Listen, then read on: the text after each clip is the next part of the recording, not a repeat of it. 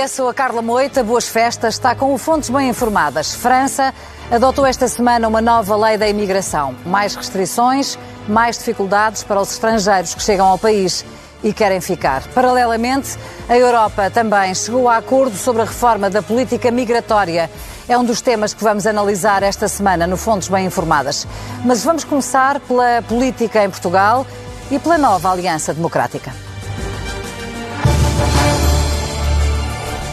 Era o segredo mais mal guardado desta campanha, desta pré-campanha eleitoral e na quinta-feira foi finalmente anunciado. PSD e CDS vão reeditar a coligação e concorrer juntos contra o PS de Pedro Nuno Santos. Em 2015, a aliança encabeçada por Pedro Passos Coelho e Paulo Portas tinha, teve o nome de Portugal à frente, mas agora Montenegro e Nuno Melo preferiram recuperar o nome histórico Aliança Democrática. Recupera-se assim o título que nos anos 80 levou o PSD e o CDS ao poder e que já tinha sido recuperada nos Açores no ano passado, 2022. O objetivo é agora garantir matematicamente mais deputados para os dois partidos e um grupo parlamentar de pelo menos dois deputados para o CDS. Há um artigo em cnnportugal.pt que lhe explica isso mesmo, com detalhe.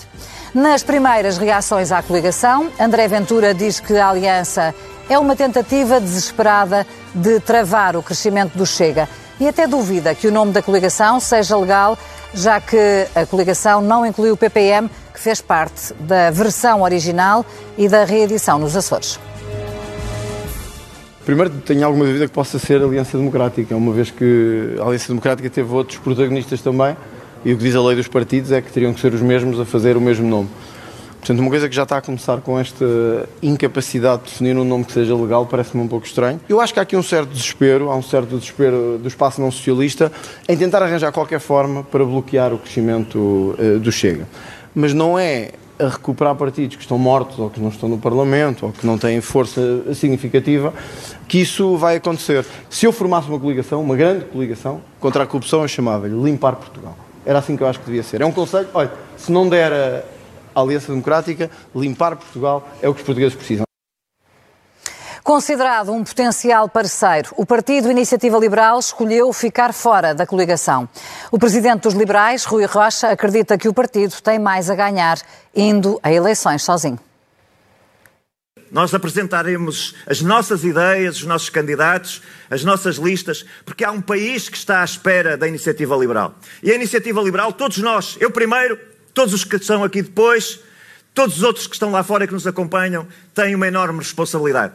É se vamos dizer presente a este país que espera por soluções liberais. Eu, por mim, tenho isso muito claro. Presente, cá estamos, vamos apresentar essas soluções, vamos mudar o país. Estão neste Fontes Bem Informadas Beatriz Ralon e Paula Cairo Varela, são as duas jornalistas da secção de política da CNN Portugal. Miguel Santos Carrapatoso, jornalista do Observador e comentador da CNN. Bom dia aos três, sejam bem-vindos. Bom dia. Paula Varela, esta não é propriamente uma surpresa, eh, esta nova AD, já sabia que estava a ser negociada e que previsivelmente iriam chegar a acordo. Matematicamente, os dois partidos ao que parece, terão a ganhar, e concorrendo juntos, e politicamente? Não sei e matematicamente também não sei exatamente. Se calhar acredito que tenham mais a ganhar politicamente do que matematicamente, ou pelo menos ainda estou para ser convencida com uh, números, porque uh, eu acho que ninguém sabe nesta altura exatamente quanto é que o CDS vale uh, em, em votos. Qual é a expressão que o CDS vai ter, o que é que o CDS vai acrescentar efetivamente a esta uh, coligação, uh, sobretudo do ponto de vista do PSD. Acho que claramente o CDS tem a ganhar, ninguém tem dúvidas uhum. uh, sobre isso, sobretudo porque parte de zero para positivos, portanto, fosse um deputado, era um regresso ao Parlamento, sendo dois como aparentemente, ou pelo menos dois como aparentemente está estabelecido no acordo. Uh, seguramente, do ponto de vista do CDS, é uma vantagem, é uma mais-valia esta coligação. E politicamente, acho que dá um sinal, mas não tem o peso que teria se fosse uma verdadeira frente de direita. Com a iniciativa liberal. Sem Mesmo a iniciativa liberal. isso chega. Sem a iniciativa liberal, eu acho que excluir o Chega, eh, estávamos todos já mais do que convencidos disso, eh, é uma linha vermelha, é uma opção que o, que o, que o PSD tomou eh, e já sabíamos que ia ser assim. Mas há um peso com a iniciativa liberal numa frente de direita que pode oferecer, oferecer-se e apresentar-se como uma alternativa ao PS e à maioria de esquerda que não tem, do meu ponto de vista, uh, uh, o mesmo peso sendo uh, o PSD e o CDS, e sobretudo por, por causa disto mesmo, porque hum. não sabemos quanto é que o CDS fala neste instante. Miguel, aqui, está, o que está aqui em causa é também que o método onde favorece os blocos, não é? As coligações, e portanto, matematicamente, provavelmente, haverá um ganho aqui. Repetindo a pergunta que fiz à Paula, politicamente, e tu acompanhaste em particular isso nas últimas semanas, o PSD, ou uma parte do PSD, teve bastantes reservas quanto a esta coligação. Isso está ultrapassado? Vai ser ultrapassado? Deixa moça para o futuro? Foi ultrapassado, aparentemente, mas muito por aquilo que a, que a Paula dizia, que é esta questão da coligação poder ser percepcionada como sendo meramente tática. Ou seja, que serve para salvar a pele de Luís Montenegro, precisa ter mais que um, um deputado de Pedro Nuno Santos, senão é o fim da carreira política de Luís Montenegro, e é uma forma de salvar o CDS que assim regressa ao, ao Parlamento. Se esta coligação, que nasce coxa sem iniciativa liberal, for percepcionada como sendo uma coisa puramente tática, o efeito político, o efeito da, da mensagem política esvazia-se. E é algo que Luís Montenegro e Nuno Melo não querem, daí até terem recuperado a Aliança Democrática, precisamente para ir buscar o espírito da velha Aliança Democrática. E isso vai ser um desafio muito grande, uh, tendo em conta que André Ventura passará a campanha toda a dizer isto mesmo, que foram dois partidos. Ontem, de resto, são dois partidos jantar, desesperados que tentam a todo custo uh, encontrar mais um pozinho que lhes permita ter mais um deputado que o Partido Socialista. É certo que Luís Montenegro e Nuno Melo, sobretudo o PSD, quis muito que isto fosse entendido como uma plataforma alargada que também envolve Os eh, independentes. Mas a, eh, a, eh, a, coisa não está a funcionar dessa maneira, porque a mesma forma como foi apresentada foi uma coligação fechada entre PSD e CDS. Hum. Ou seja, aqueles uh, independentes que queriam pôr na lapela ficaram eh, acabou por esquecer muito essa, essa parte da coligação. E não sabemos bem quem são. E não sabemos não é? ainda quem são, sabemos que existem 100 personalidades que apoiam Luís Montenegro, mas seguramente essas 100 personalidades não vão estar refletidas talvez na lista de candidatos a deputados. Talvez isso esteja guardado para o mês de janeiro, depois das festas que vamos atravessar agora é e, e nos tais Estados Gerais, ou espécie de Estados Gerais, que o PSD estará a organizar para para a pré-campanha. Beatriz Ralon, como é que esta coligação vem a alterar a, eh, a campanha eleitoral? O Partido Socialista eh, fica com medo, digamos assim, com mais medo? Isto obriga a refazer estratégias de campanha, na tua opinião? Aparentemente não obriga a nada. Eles não estão uh, propriamente preocupados com o PSD ir coligado com o CDS ou irem eh, separados eh, para as eleições. Na verdade, o que eles acham... Mas têm conhecimento, tal como nós, que o método de onde favorece, favorece a coligação. E, portanto... Sim, e até depois, se a Iniciativa Liberal se, se juntar, isso baralha um bocadinho as contas ao PS. Mas nesta altura, esta data, o que eles acham é que esta coligação PSD-CDS é um recordar de antigos protagonistas da, da PAF, de Portugal à frente, de Pedro Passos Coelho e, e de Portas. Paulo Portas. Ou seja, seja, o recordar da Troika. Eh, estamos no mês de Natal e recordemos-nos que foi no Natal que Pedro Passos Coelho também retirou o subsídio de Natal. Portanto, isto veio um bocadinho ao encontro daquilo que foi. No fundo, encaixa bem na estratégia que o PS já estava a delinear para a campanha e que já previa isto já naturalmente. Previa isto naturalmente, esta possibilidade, esta possibilidade de, de, até porque isto foi eh, esta pré-coligação entre estes dois partidos também foi muito a pressão de Paulo Portas, a pressão dos notáveis. Portanto, isto já se vinha a vaticinar que iria acontecer. Claro. Portanto, neste momento, eles até acham que pode beneficiar a esta altura, como eu digo. E, hum. Sim, e só dizer que o Chega também disse esta semana, depois de, do anúncio, justamente que uh, isto era uma prenda para o PS, nessa perspectiva de, de, de, recordar, sobretudo, o período da Troika. E, e, era também um receio que existia dentro da própria direção do PSD, porque, uh, de alguma era forma... Era uma das reservas que eram exatamente, colocadas. porque se uh, Luís Montenegro está empenhado em, em atrair o eleitorado dito moderado, dito de centro, ter, fazer uma coligação com o CDS, com este CDS, Nuno Melo, mesmo para os padrões do CDS... É um conservador. É um conservador, é um líder à direita, mesmo para os padrões do CDS. Às portanto, direitas. Se, se a campanha de alguma forma descarrilar, se a estratégia não estiver devidamente oleada, de repente o eleitorado do centro pode olhar para esta coligação, coligação e pensar, se calhar estes senhores não merecem o meu voto. Isso é um risco para Luís Montenegro, que decidiu corrê-lo precisamente porque estas eleições para ele significam Uh, tudo ou nada. Tem de ter mais um deputado que o Partido Socialista. Se não tiver e se for coerente com tudo o que tem dito, Não governa. Continuo sem saber se o CDS Se o PS ganhar, um peço mais. Paula, se o, CDS, se o PS ganhar, dizia Pedro Santana Lopes em entrevista à TSF ou em declarações à TSF que o Partido Socialista transforma-se num partido quase hegemónico. E essa será também uma das coisas, na opinião de Santana, que está em causa nestas eleições. E, E, a e, e o que é que vai acontecer ao PSD se, Se isso as perder. acontecer, não é? Que é que- Como é que o PSD sobrevive com uma derrota ao fim destes oito anos de governação socialista? E nestas circunstâncias. É que, por exemplo, pelo lado de Pedro Nuno Santos, ninguém no PS está à espera que, ou pelo menos não condena Pedro Nuno Santos que se não tiver uma vitória muito confortável. Claro. Portanto, e- e- Tem e esse se- conforto, e Ele tem naturalmente. esse conforto e sabe disso. E, eh, mas, por outro lado, o facto dele estar muito ligado, agora ele quer fugir desse tema da geringonça, mas a verdade está, é que está, está-lhe no ADN. Claro. E ele próprio defende isso. eh, e, e há muitos socialistas, só para fazer aqui um parênteses, muitos socialistas que não são militantes que não, não querem essa, essa solução. Eh, portanto, uma coisa é o que foi votado agora nas internas, a votação dos militantes. Outra coisa são os socialistas que veem eh, Pedro Nuno Santos como, eh, e abrindo uma porta a uma geringonça à esquerda. E eh, a iniciativa liberal, parece que corre riscos com esta decisão, fez bem, pode ganhar votos com isto. O argumento de Rui Rocha é que eh, a IEL eh, quer ir sozinha porque pode, corre o risco de morrer dentro de uma coligação, corre risco, co- corre- ou de se corre apagar, riscos pelo dentro e corre riscos Sim, a fora, questão é essa. Qual é que é o maior risco, Miguel?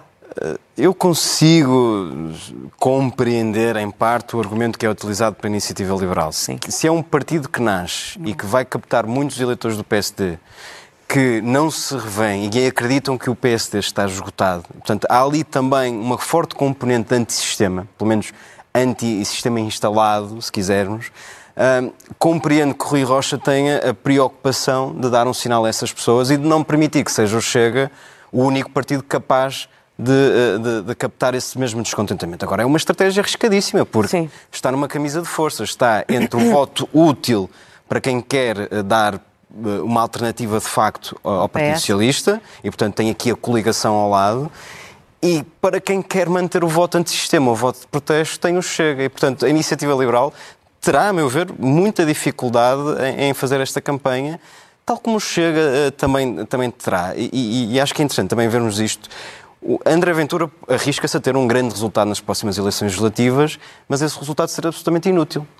E, e- e André Ventura, até para. eh, inútil em termos práticos, Em termos mas, práticos, não eh, faz parte mas da com, solução. sim, Porque ele está fora da solução. Se houver uma solução à direita, ele está fora mas da com solução. capacidade Acho que é para esse. desestabilizar todo o E- cenário político Mais português e menos, pôr em mais- causa até, mas- eventualmente, E a depois assumir responsabilidades É- por isso. Mas é, mesmo isso é bastante imprevisível porque, mesmo no cenário de um voto de rejeição do Quem é que Chega, vai ao, ao lado dele? Quem é que vai votar ao lado do Chega? Enfim, PS, já vimos coisas mais difíceis, mas Ironicamente, o Chega é o único partido neste momento que só governa se tiver uma maioria absoluta. Nunca fará parte de outra, de outra Outra solução, solução. sem ser nesse não cenário. sei se não Mas fará parte de outra solução. temos que ver é Vamos o que a assumir- vamos realidade assumir impõe. que as pessoas Mas são é que a coerentes. realidade impõe-se, não é? Vimos um exemplo recentíssimo Sim. na Madeira e depois as coisas, em termos práticos, colocam sempre de outra forma e há sempre formas de dizer que dissemos, mas afinal, entretanto, já chegámos aqui e estamos perante uma situação em Já que vimos. ou é isto ou não há estabilidade, ou é isto ou não há governo. Veremos que piruetas vão dar os nossos protagonistas políticos até. E, que até cenário- lá. Não e que- tenho a e quais- e vão ser as contas isso a seja fazer depois de 10 de março? Outra questão que se levanta, Beatriz, é se esta coligação retira ou não votos ao Chega, porque essa é uma das ideias também. Encostar o Chega à direita, ao radicalismo, ao partido de extrema-direita e, eh, e- e funcionar assim mesmo, roubando votos. Será que vai funcionar ou não? Esse é o grande Ou objetivo. são eleitorados diferentes?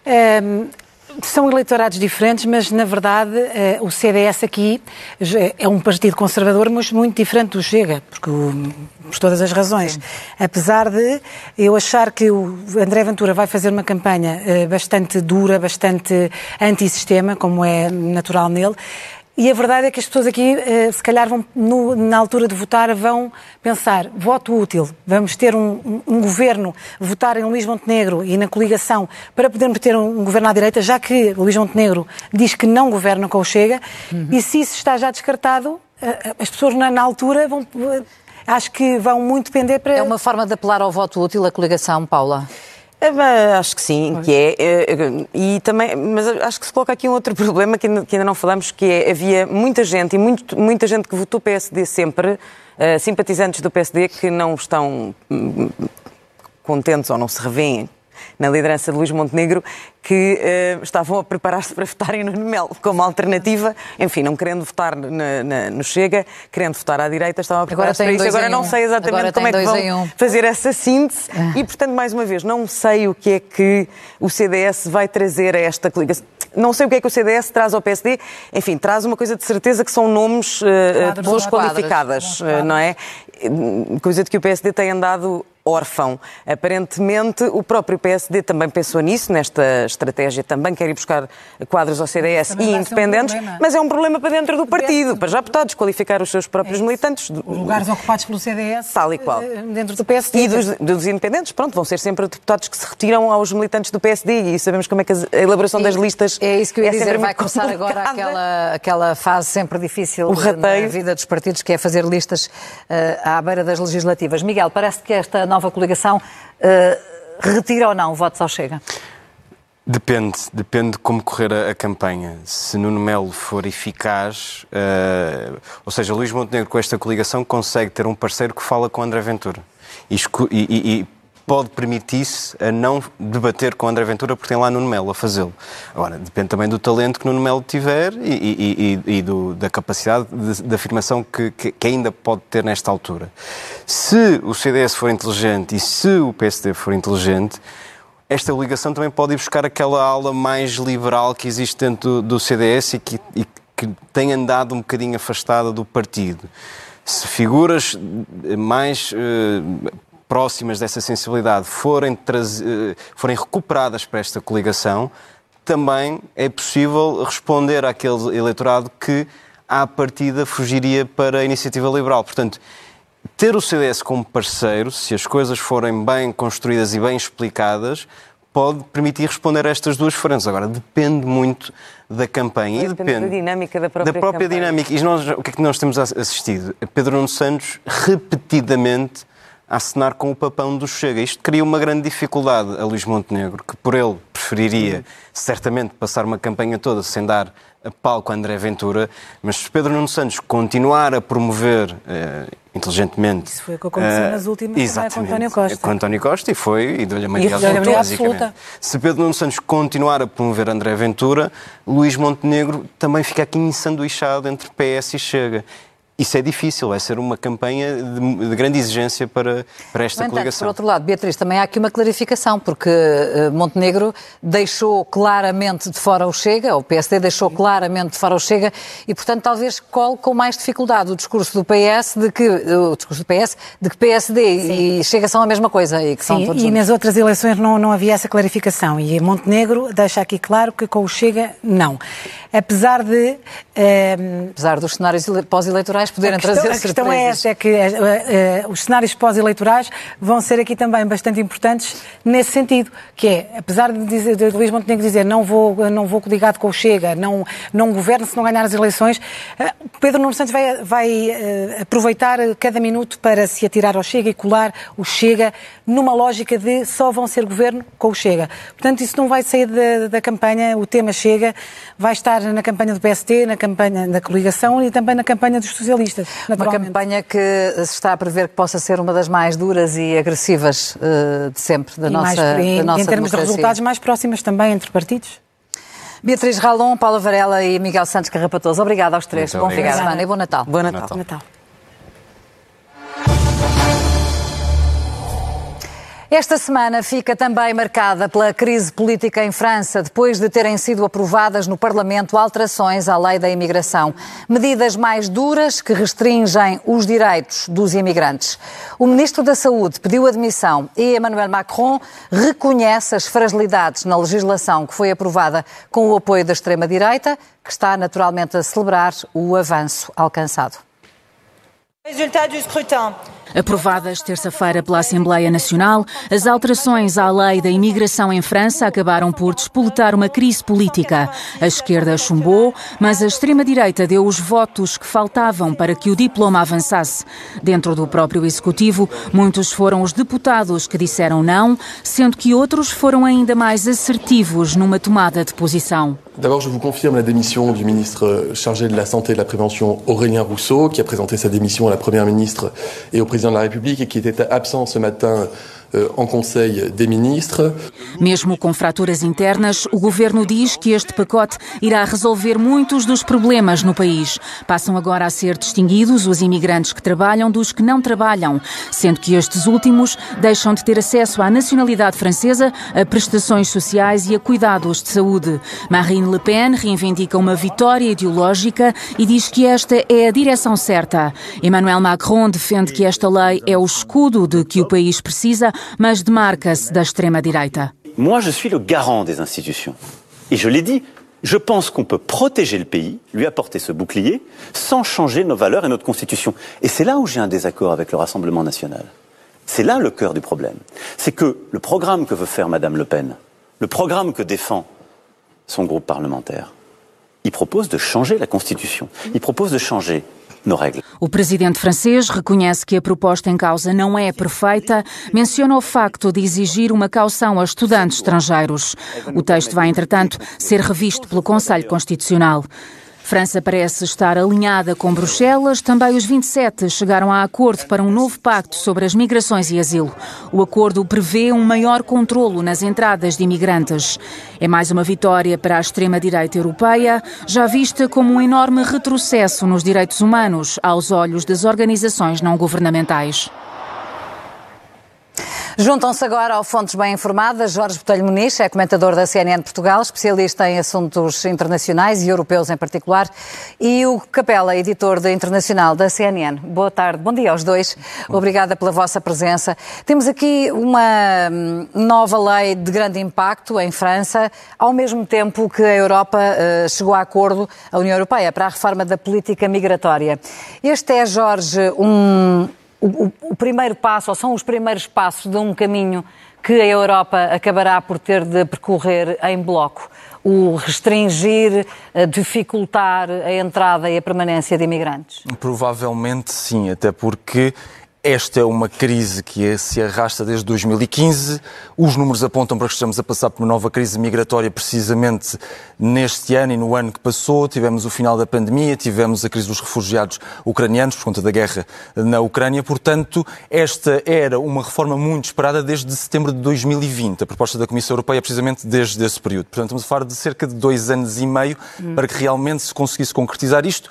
E há outra questão, num horizonte a curtíssimo prazo, que tem a ver com as eleições europeias de 2024, porque o que a senhora Metsola, Presidente do Parlamento Europeu, a senhora Comissária Ilva Johansson para os Assuntos Internos e o que a senhora von der Leyen vieram dizer mais ou menos em uníssono foi o seguinte: nós com isto estamos de alguma forma não nos colando à extrema-direita, estamos a esvaziar a extrema-direita anti-europeísta e eurocética dos argumentos que normalmente são argumentos securitários, anti-imigração, etc. Portanto, há aqui uma tentativa também de, no futuro, próximo, conseguir esvaziar de alguma forma, porque aos dias de hoje, pelas sondagens, por exemplo, o Grupo de Identidade e Democracia, onde está o Chega, por exemplo, no Parlamento Europeu, é a terceira força política pelas sondagens. O que significa dizer, se estiver à frente dos liberais, e se conseguir se aproximar depois com os conservadores e reformistas de conseguir um terço no Parlamento Europeu, a agenda europeia vai mudar muito. Hum. E não só vai mudar muito, como se calhar pode haver tentativa de conquistar alguns lugares europeus para comissários ou para os altos cargos europeus.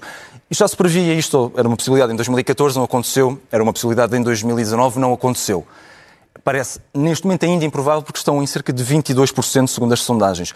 Mas é uma tentativa claramente da União Europeia há seis meses, e é uma conquista da presidência espanhola do Conselho da União Europeia também, em garantir que tem estes deliverables, ou seja, estas conquistas antes do final da presidência, conseguindo também dar um trunfo à União Europeia para tentar mais uma vez esvaziar os populistas de extrema-direita. Hum.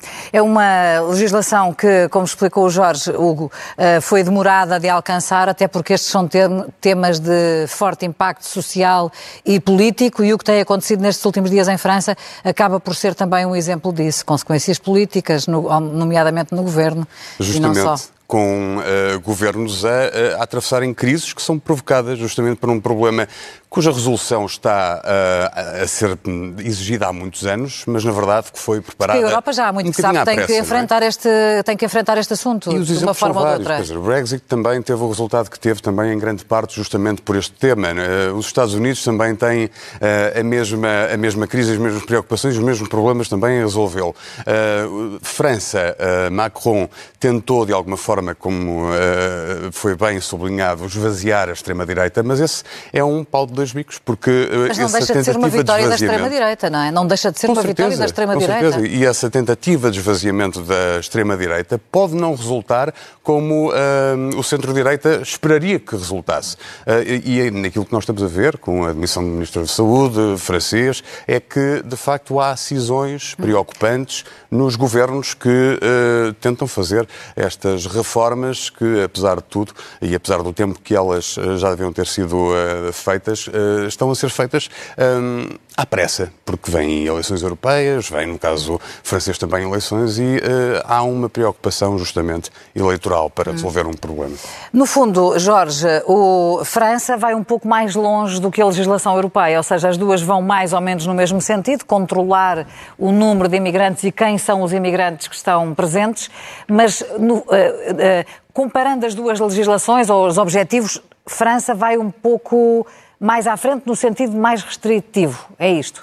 Podemos dizer que sim, em vários sentidos. Bem, primeiramente, Macron é um reformista. Viu-se o que aconteceu com a questão das migrações já no seu primeiro mandato. Aliás, tinha-se visto que ele realmente queria fazer vingar o macronismo, mesmo que isso pudesse depois ter perdas internas. Como estavam a dizer precisamente anteriormente, Macron acaba por perder um quarto do Parlamento a seu favor, da Assembleia Nacional a seu favor, e acaba por perder um Ministro da Saúde. Portanto, há uma reação muito negativa a esta posição dos franceses. Mas Macron está numa situação. Primeiro, tem eleições daqui a três anos e meio, portanto, digamos que pode, ainda tem margem de manobra em três anos Dá e meio para, para pôr timing, neste momento estas ideias, para avançar com estas reformas e garantir que é o líder europeu, até no sentido em que está alinhado com a legislação europeia, que depois tem que ser ratificada nos parlamentos nacionais, como está a acontecer agora em França. E tenta depois mostrar que, além disso, não está a seguir o mantra securitário, anti-europeísta, anti-imigração da extrema-direita, mas a extrema-direita normalmente tenta ganhar também, mostrando que, atenção, aquela pauta que nós já tínhamos levantado sobre as questões de imigração estão a ser, eh, estão no fundo a vingar também pelos moderados, pelos moderados franceses. Macron está numa situação realmente complicada. Ele está com uma taxa de desaprovação ao nível da reforma das pensões. São cerca de 70% que, que reprovam a governação de Macron, que é mais ou menos a mesma percentagem de pessoas que acha que aquilo que em França tinha sido feito a nível de imigração e políticas de migração é mal feito e 70% dos franceses também querem o quê? Mais dureza nessas políticas relacionadas com as migrações. Portanto, Macron alinha-se com a Europa, Macron alinha-se com a opinião pública francesa e Macron procura, com este prazo de três anos e meio que tem mais em frente, garantir também que consegue fazer avançar estas medidas. Três medidas uh, que são muito simbólicas. Hum. Cotas autorizações de residência familiar, por exemplo, questões relacionadas com 5 anos para aceder a benefícios de segurança social. Restrição, restrição, restrição. Ou seja, em vez de acolhimento, temos um afastamento. E em vez de termos uma aproximação, temos uma criminalização. Uhum. Ou seja, é como se, de alguma forma, se olhasse para os migrantes como sendo aqueles que acarretam grande parte, grande parte dos problemas. Ora, como sabemos, não é necessariamente o caso, mas a Europa tentou fazer uma coisa. Entre uma Europa de muros, e são cerca de 1.800 quilómetros atualmente na Europa já de muros construídos nas últimas décadas. E a Europa de muros que permite que muita gente morra no Mediterrâneo e a Europa de portas abertas, ingênua, que garante que toda a gente pode entrar, tentou-se algo no meio. A questão é que, politicamente, a mensagem que está a passar é que há realmente uma aproximação às pautas da extrema-direita e que parecia que esta vaga de direitização, primeiramente na Europa, e uma direitização da direita europeia, que ela estava a acontecer por conta da força dos partidos de extrema-direita. Neste caso é o centro, e Macron em França representa claramente o centro da forma como se com os republicanos e os socialistas. Então é o próprio Macron que se aproxima antes da própria extrema-direita se aproximar. Portanto é um jogo muito complicado, hum. mas é político ao mais alto nível, garantidamente. Hugo, uh, isto, esta legislação, ou uma legislação mais rígida e mais restritiva uh, no acolhimento de imigrantes, acabará por ter de chegar a Portugal, mais ano, menos ano. Bom, será, este o, é... será este o caminho que uh, eventualmente teremos de seguir? Um, uh, brevemente. Não é um país particularmente pressionado pela imigração, mas terá que ser, forçosamente, uh, portanto, um, um dos uh, elementos participativos nesta grande mudança que está a ser desenhada ao nível europeu, nomeadamente com aquela questão das regras, a solidariedade obrigatória que vai obrigar os países a receberem um, migrantes que não tenham lugar nos países fronteira, como por exemplo a Grécia, a Itália e a Espanha são os países mais pressionados. Caso contrário, há regras que serão impostas. Tudo isto vai ser redesenhado e haverá então um semestre inteiro para o fazer, mas de qualquer forma será esta, é este o tom. Uh, os países que quiserem rejeitar uh, a recepção de migrantes terão que pagar por isso. Portanto, Portugal estará, obviamente, como todos os membros da União Europeia, envolvido neste, uh, nesta, neste novo desenho hum. destas regras que, sobretudo, prejudicam sempre os mesmos, não é? Que são uh, os mais fracos, aqueles que, no, afinal de contas, uh, tentam procurar na Europa uh, uma sobrevivência para a sua vida, muitas vezes perseguidos por razões políticas e etc.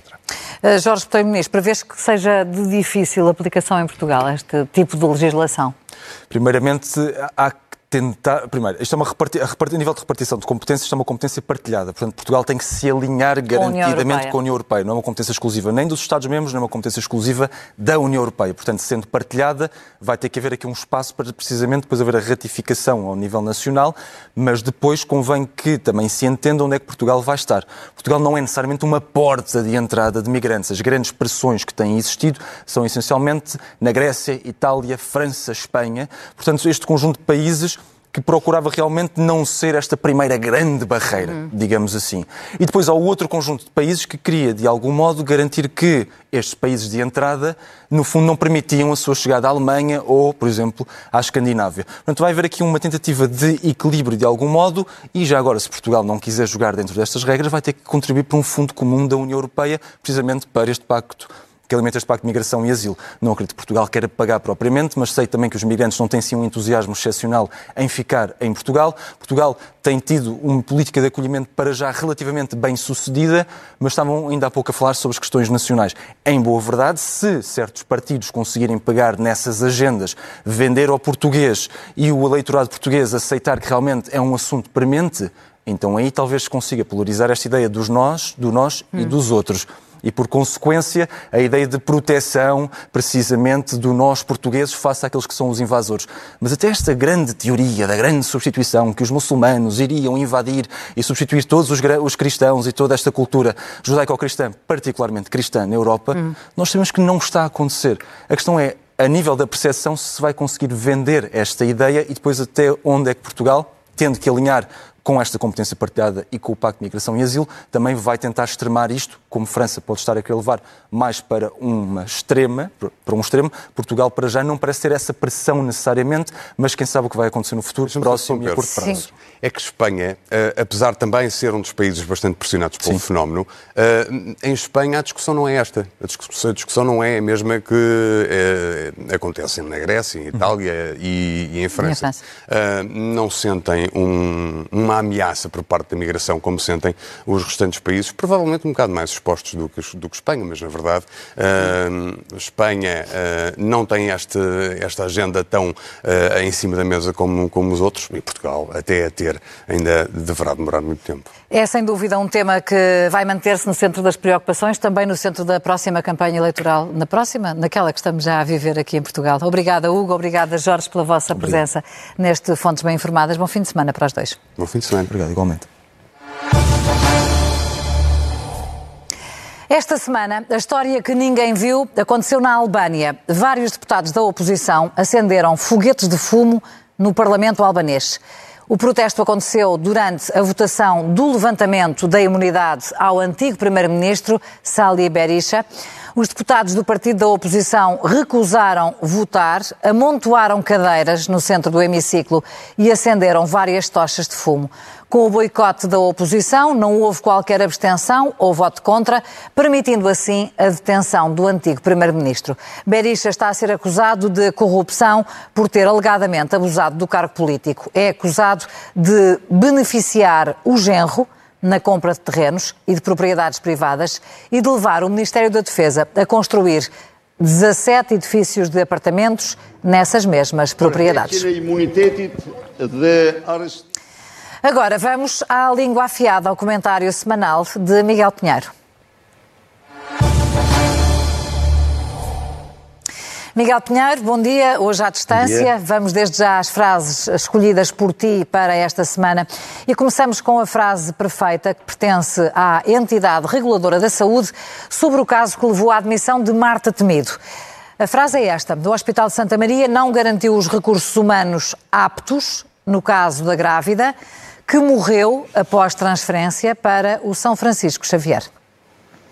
Sim, esta, esta, semana foi conhecida esta deliberação da, da, entidade reguladora da saúde sobre o caso da, da grávida, eh, uma grávida de 31 semanas que uh, sofreu uma, parada, uma, uma, paragem cardiorrespiratória durante esta viagem de transferência entre os hospitais de Santa Maria e São Francisco uh, Xavier. E a conclusão é que houve uma falha no SNS, porque acompanhar a grávida ia um interno do primeiro ano, sem a supervisão de um, de um médico sénior, e portanto houve uma, alguma coisa que, que correu mal. Uh, uh, segundo a entidade reguladora da saúde, está em causa uma violação do direito à prestação de cuidados de saúde de qualidade e com segurança. E, e esta deliberação é importante porque é bom que os utentes percebam que quando há falhas, elas não são escondidas. Uh, há consequências e que são identificados erros e, portanto, eles uh, não se repetem. Mas este caso tem uma importância especial porque hum. foi por causa dele que Marta Temido se demitiu. Uh, precisamente. E na altura, em agosto do ano passado, Marta Temido, uh, quando apresentou a, a, a demissão, disse-nos que isto era um ato de responsabilização política por um caso terrível, claro, mas que não podia ser evitado. E Marta Temido chegou a dizer esta frase: é um episódio que, não tendo direta relação com o desempenho assistencial do SNS, era um episódio de uma gravidade tal que era necessário que houvesse uma responsabilização. Ora, o que nós percebemos agora é que isto uh, não é verdade. Ao contrário do que disse na época a Ministra da Saúde, este episódio tem uma relação direta, sim, com o desempenho hum. assistencial do SNS. Houve uma falha grave do SNS. Em junho, a Inspeção-Geral das Atividades uh, em Saúde já tinha chegado a uma conclusão semelhante e, portanto, o que fica claro agora é que Marta Temido saiu do Ministro da Saúde porque tinha mesmo uh, que sair. Houve realmente uma, uma falha grave do SNS. Avançamos para a frase feita. Ela pertence a Augusto Santos Silva e tem a ver com a crise política. Disse o ainda Presidente da Assembleia da República, é uma crise política que o PS não criou para que o PS em nada contribuiu. Pois, esta, esta é a frase feita porque, de facto, o PS insiste que a crise política caiu do céu aos trambolhões, assim como se tivesse sido um fenómeno da natureza, um ato hum. de Deus. No jantar de Natal do, do, grupo parlamentar do PS, Augusto Santos Silva, lá está, disse que o PS não criou a crise, não contribuiu em nada para a crise, mas vamos ver, uh, o antigo líder do PS, e ainda primeiro-ministro em gestão, contratou para ser o chefe de gabinete um homem que nunca se devia ter aproximado mais de um quilómetro da residência oficial, porque o, enfim, digamos, percurso de Vítor Scária era mais do que conhecido por toda a gente, e por António Costa também, no entanto, o, o então líder do PS insistiu em contratá-lo para o cargo uh, mais próximo uh, do Primeiro-Ministro. Agora foram encontrados 75 mil euros em notas na sala que ele ocupava, mesmo ao lado uh, de António Costa. Mas mais do que isso, além das suspeitas do Ministério Público, Vítor Scária já se pôde defender perante um juiz que não teve nada a ver com a investigação da Operação Influencer. E esse juiz decidiu que ele ficava proibido de sair do país e era obrigado a entregar o passaporte. E o mesmo juiz, que é independente do Ministério Público, decidiu que o melhor amigo do então líder do PS, Diogo Lacerda Machado, a quem o líder do PS deu um grande poder, também fica proibido de sair do país, também tem que entregar o passaporte e tem que pagar uma calção de 150 mil euros. Portanto, não podemos dizer propriamente que o PS não criou esta crise, porque esta crise foi muito criada por decisões impensadas do então líder do PS, que deu poder a mais a um amigo e deu poder a mais a um revolucionário hum. político. Avancemos, Miguel, por último, para a frase desfeita. A frase é do dirigente do PS, líder, o líder parlamentar Eurico Brilhante Dias. A maioria do PS concretizou a linha vermelha sobre o Chega. Conosco não passa. Foi. O, o, líder parlamentar do socialista usou o discurso no jantar de Natal. Aconteceu muita coisa neste jantar, jantar, de Natal é dos estados do PS uhum. e vangloriou-se daquela que, segundo ele, tem sido a luta eficaz do partido contra, contra o Chega. Eurico Brilhantias lembrou, por exemplo, que esta maioria absoluta chumbou todas as propostas do Chega uh, e, e entendeu que esse era um sinal central uh, para os portugueses. E esta é a frase desfeita, porque eu não vejo muito bem onde é que o líder parlamentar do PS pode ver eficácia naquilo que o PS tem feito, porque repara, em 2015, quando o PS de António Costa chegou ao poder, o Chega tinha zero deputados. Nas eleições de 2019, o Chega elegeu um deputado. Nas eleições de 2022, o Chega deu um salto para 12 deputados. Uhum. E agora, em 2023, algumas sondagens dão ao Chega um resultado acima de 15%, o que lhe permitiria ter muito mais uh, deputados. Por isso, aquilo que eu posso concluir é que a estratégia do PS de contenção do Chega tem sido um fracasso, a não ser, claro, que aquilo que o PS realmente queira não seja conter o Chega, mas seja ajudá-lo a crescer para criar um problema à direita tradicional. Porque se esse é o verdadeiro objetivo do PS, então as coisas estão a correr muito bem. Hum. Veremos o que acontece no dia 10 de março. Obrigada, Miguel Pinheiro. Sim. Um bom Natal para ti. Encontramos-nos na Obrigado, próxima semana. Natal. Terminamos aqui o programa de hoje. Já pode seguir também o Fontes Bem Informadas em formato podcast. Regressamos no próximo sábado. Feliz Natal. Bom fim de semana.